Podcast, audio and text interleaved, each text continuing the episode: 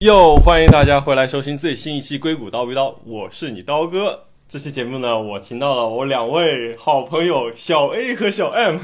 来和大家一起聊一聊程序员终极话题，那就是程序员是一个可持续发展的好职业吗？你们怎么觉得？我是小 A，我觉得程序员是不是一个可持续发展的好职业呢？因为我是一个这个人微言轻的 L 3就刚来 Google 不久，但以我个人的见解的话，我觉得你说程序员是不是一个可持续发展的职业，并不具有一个很 general 的意义。就是为什么什么意思呢？就是比如，因为同样是程序员，人和人的差距是非常大的。就我个人的观点是。程序员这个工种并不会比别的工种更具有可持续发展的意义。对，然后至于你能做做的长不长远，能不能可持续发展，主要在于你个人。嗯这就是我的观点。嗯，小 M，嗯，其实我是很同意小 A 的观点的。好了，这期不用聊了。没有，我的点在于，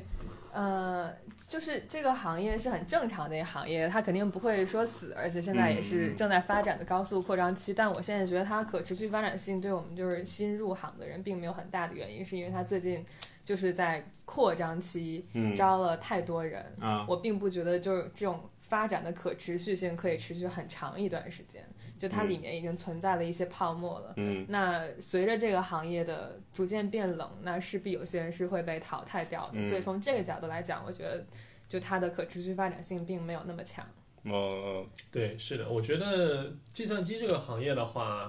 从信息革命以来，它现在还是处于一个吃行业红利期的这么一个状态。但是这个时期，我觉得已经看到了它渐渐在这个趋于平缓的趋势。我觉得这个行业红利在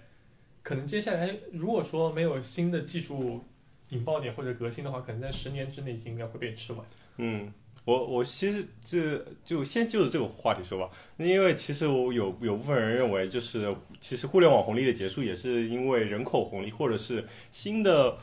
互联网用户的增速放缓而对，导致的。你们会这么觉得吗？我会有这种感觉，因为相当于你，比如说你从互联网，呃，互联网技术做出来开始，比如说之前不用不上网的人上了网，这个市场开拓其实是非常非常快的。对啊，但现在的话，在移动端也被抢占之后，如果没有一个新的相当于一个主力的 platform 出来的，我觉得行业的增长放缓是必然的结果。对啊，而且其实像我之前跟我朋友也聊到说，其实十年前大家可能或多或少还能看到一点，说从 PC 往移动互联网移移移动的这个趋势，以及我们也很快看到这十年的变化。但是其实你再往后看时间，你说哪一个会是接下来的趋势？感觉好像也不是特别确定。AR、VR 吗？可穿戴设备就是像 Apple Watch 这种吗？还是嗯物联网吗？其实大家感觉并没有那么明确，而且其实好像没有一个特别朝阳的方向，说需要很多人再去扑到这上面去。所以说，你说 A A R machine learning 有一些，但是感觉好像这也是这种，也不是说高端人才吧，就是需求需求也没有那么大吧。但是我对我觉得需求它并不需要这么多的码农来帮他做这些事情。嗯其实我觉得问题不在于人口红利的问题，我嗯觉得是没有一个足够更加革新的一个技术支持这件事情。嗯之前爆炸是因为我们的平台端变了，然后一嗯下就有很多事情可以去做，是，你突然就有了很多 A P P 可以做。嗯然后，但是就这一波转变已经基本上结束了，所以需要下一个技术爆点去做很多事情。嗯然后我觉得现在的泡沫也是存在于此，就很多企业在试图做，比如说无人驾驶，嗯比如说 AR，你说的 AR、VR，还有人工智能。然后包括 machine learning，我觉得都是最近就是听起来就是很好发展的噱头，嗯。但其实我觉得在真正的 IT 企业里面，你会感觉到这些不是任何一个企业的重心，就包括像我们在 Google，大部分人做的都还是很传统的程序员，还是做传统的前端、后端、嗯。infra，、真正做 AI。做无人车的有，但更多还是在创新，而且重点是他们现在没有一个非常成型的一个技术可以投产，嗯。所以在这种情况下，如果他们不能够把技术很快的市场化的话，那其实这波泡沫就会没有，所以这也就是不可持续发展之处。但其实我觉得，对于传统的程序员，肯定还是有很多事情做的，但嗯。对传统的这部分本身也不是说最近很很热，只是说还是那波 A P P 的热潮。对，而但说说回到这个，其实就说到我们行业就就是转换其实特别快嘛。其实国内更多人的论调或者认知就是说，程序员就是吃青春饭的，你可能就比如说你现在适应这一这一波 A P P 的潮流，那等等等到后面有新东西出来，你可能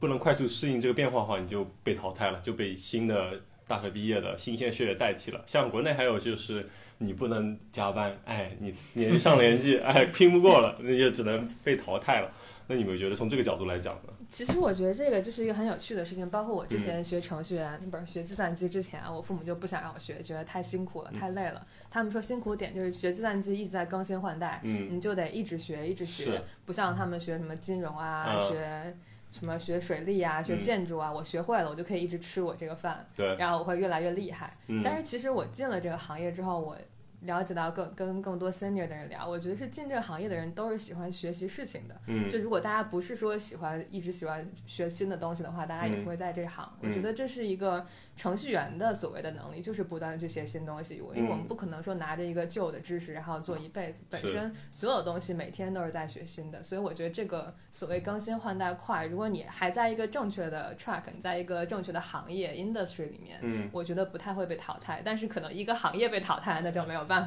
就好像非智能机直接被淘汰了，你学了 再多塞班系统知识，那也是没有用的。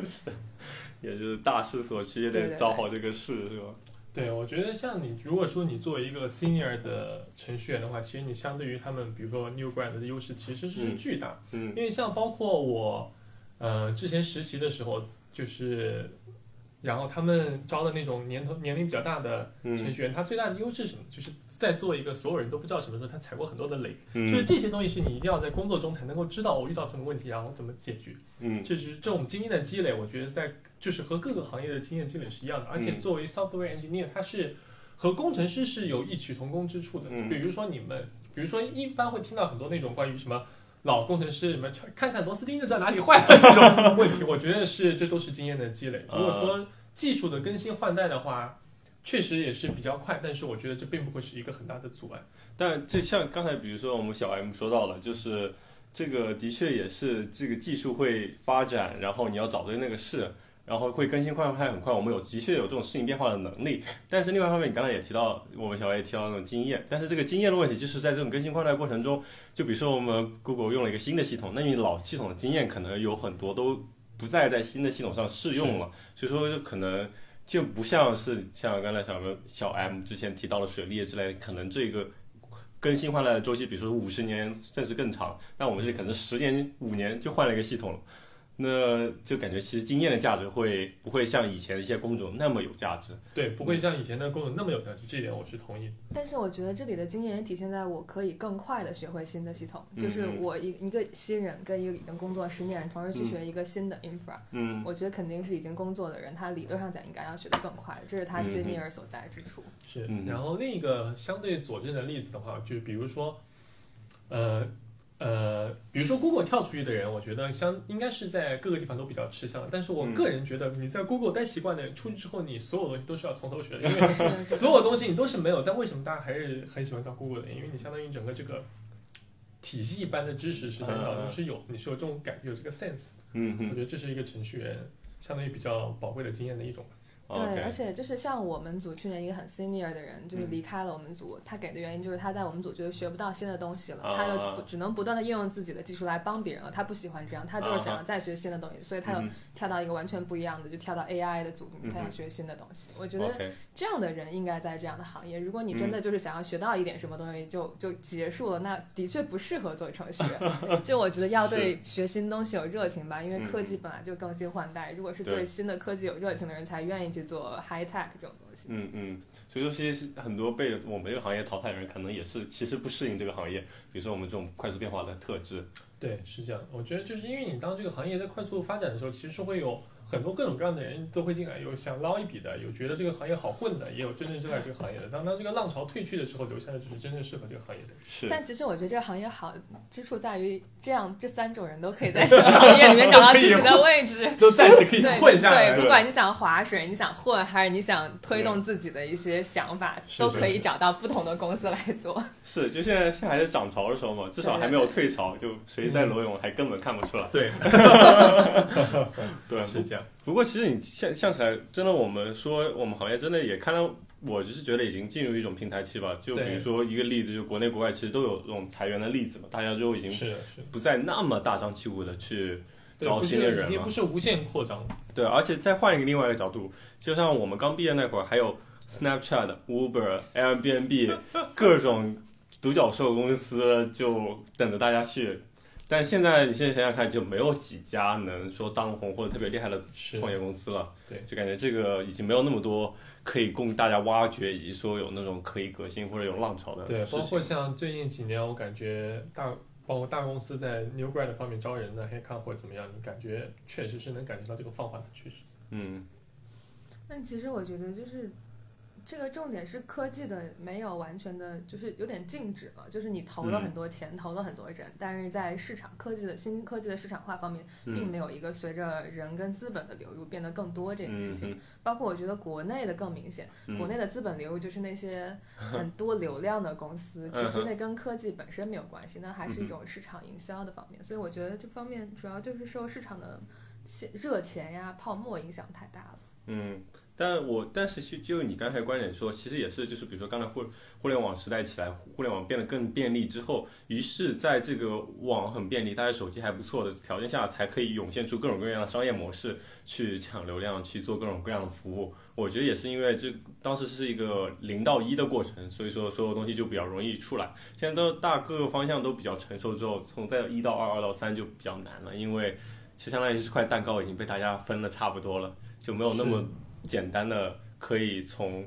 简单创新就能得到的东西，就可能以后就必须要再有技术的叠加，再有新的平台出现，才会有再下一波的爆发吧。但就不知道是什么时候了。对，像而且像这种东西的话，其实我个人觉得，除了在行业里的人的话，其实如果是有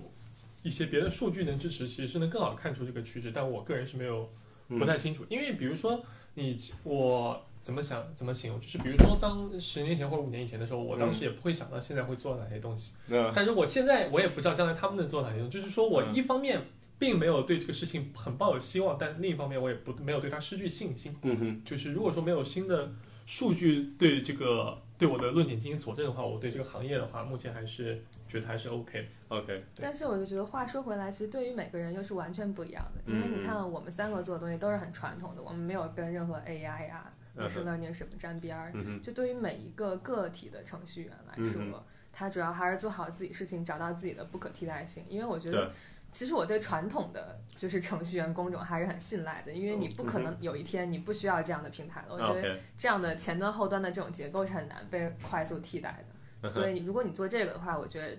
不会说这个行业不会说突然的凋零或者怎么怎么样。嗯，但是我会比较担心，比如说你在做无人车呀那些的人，我觉得那些可能是将来比较有风险的嗯哼，程序员的部分。但风险就包括收益嘛，也许你们就一夜暴富，也许就会全部被裁员。啊，对是，对 的确，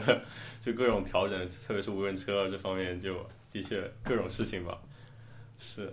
但的确你刚才也说的对，就是这方面就是风险大，也收益也大。万一这行业火了，你就是炙手可热的人才了。或者说这个行业到最后也没有撑出来，就会对，因为但的确，像我们即即使是传统行业，其实也面面对了可能市场萎缩的风险嘛。就比如说我是做苹果手机程序开发，就 iOS app 开发的，那么像这个苹果，就其实跟苹果 这家公司能走多远就息息相关。万一它成为了下一个诺基亚或者下一个塞班系统，那谁也不知道，可能也就那么五年十年的事情。对，是我觉得是，其实是真的很难说，这个就是一个时事的问题。就算你嗯很多时候你做了再好的准备，你又能怎么样？所以说，我觉得 其实另一个方面来讲的话，就是如果硬要从这个风险上分析，一方面是找到自己在程序员方面的不可替代性，就是嗯另一方面，你当你把这个相当于鸡蛋放在更散的篮子里的时候，你是会更 OK。比如说有一天如果有互联网整个寒冬都到来了，如果你在别的方面，比如你嗯有一套房子收租，你就根本不会怕这件事情。或者说，当你有一些别的选择，但我觉得其实到现在这个社会而言，尤其在我们这这辈子年轻人，其实这种焦虑是没有办法避免的。嗯因为一是因为是就是这种更新迭代的速度太快，二是因为我们就相当于是看过很多这种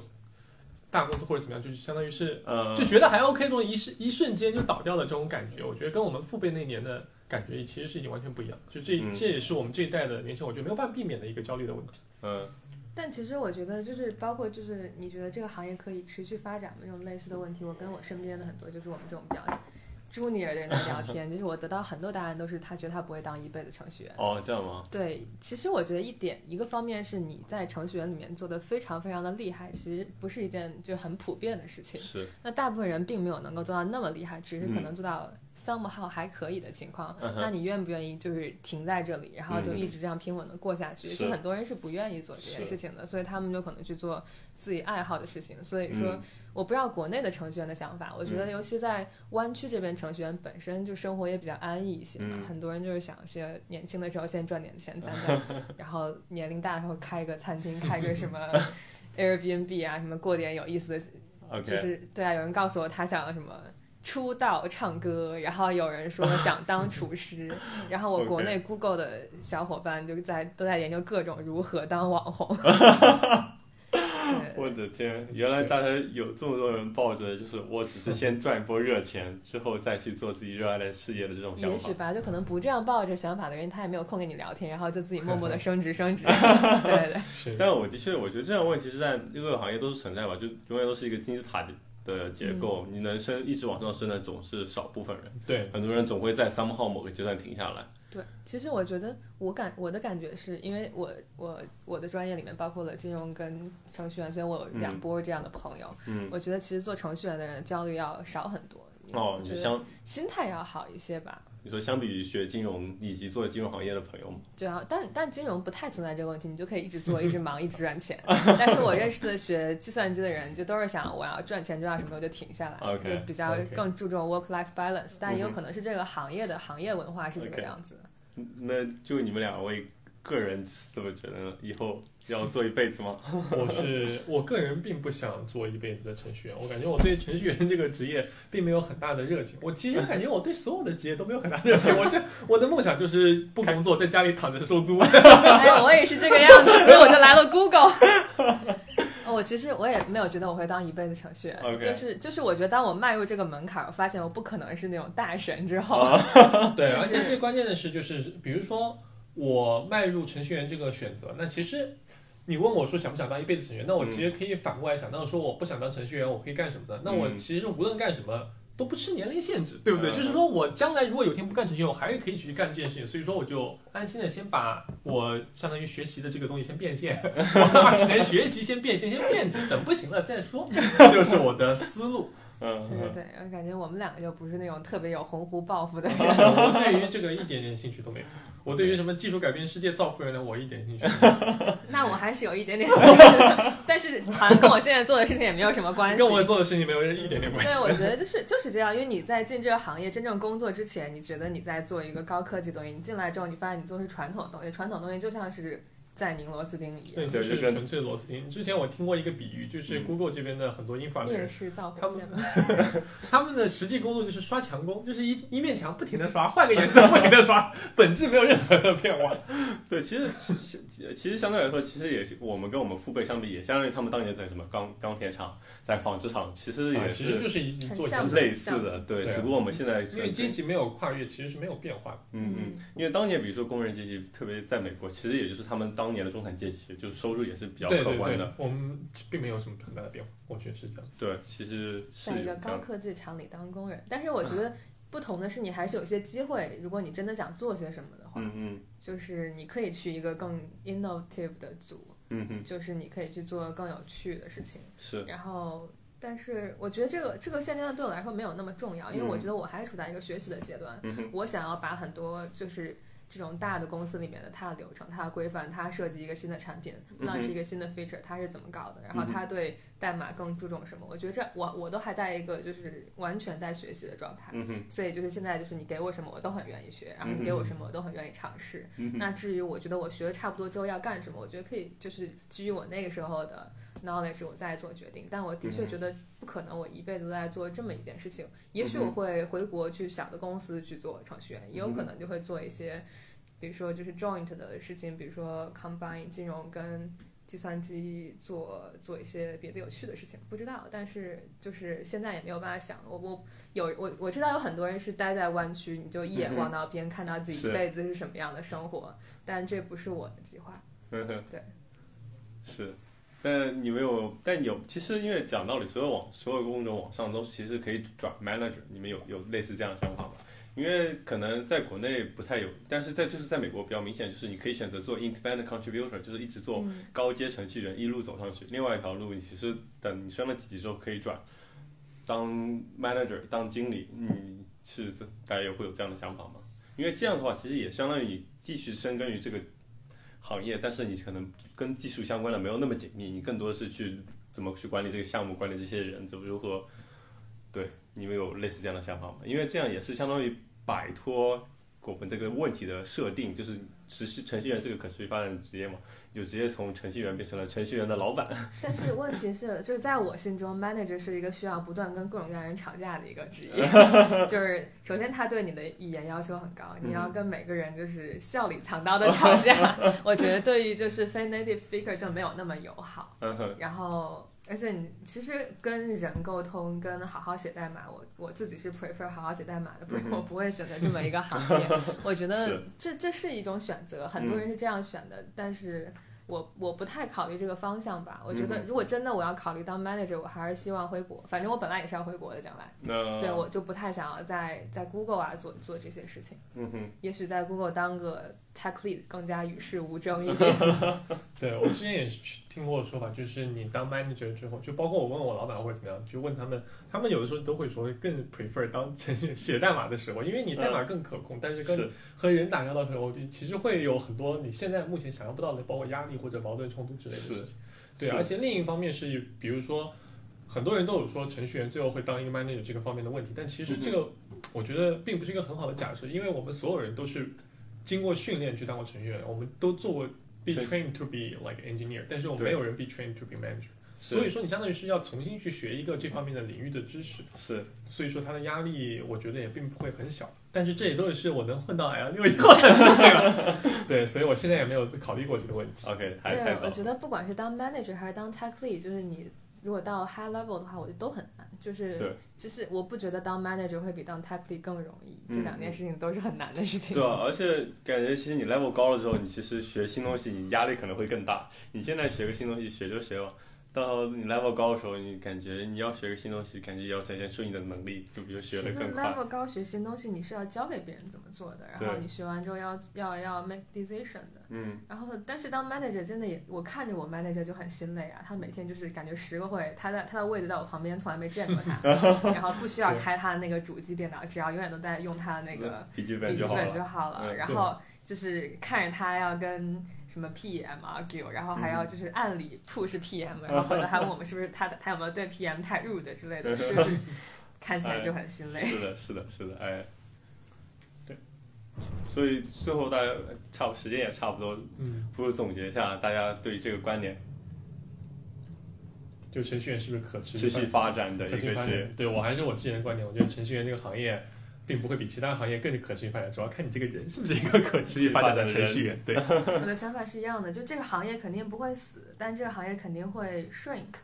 然后，那在这么一个过程中，你要找到你自己的路去 survive。嗯哼是，嗯哼，所以说估计这个适用于各行各业。对对对，没错，没有一个金饭碗一样的稳稳坐钓鱼台的职业，每个行业都是面临不停的变化。对，主要还是你要成为一个可持续发展的人。对，你要这个自己成为一个可持续发展的人。对可以，好的，我觉得这期聊的挺好，时间也差不多，跟大家说再见吧，好，拜拜拜。拜拜。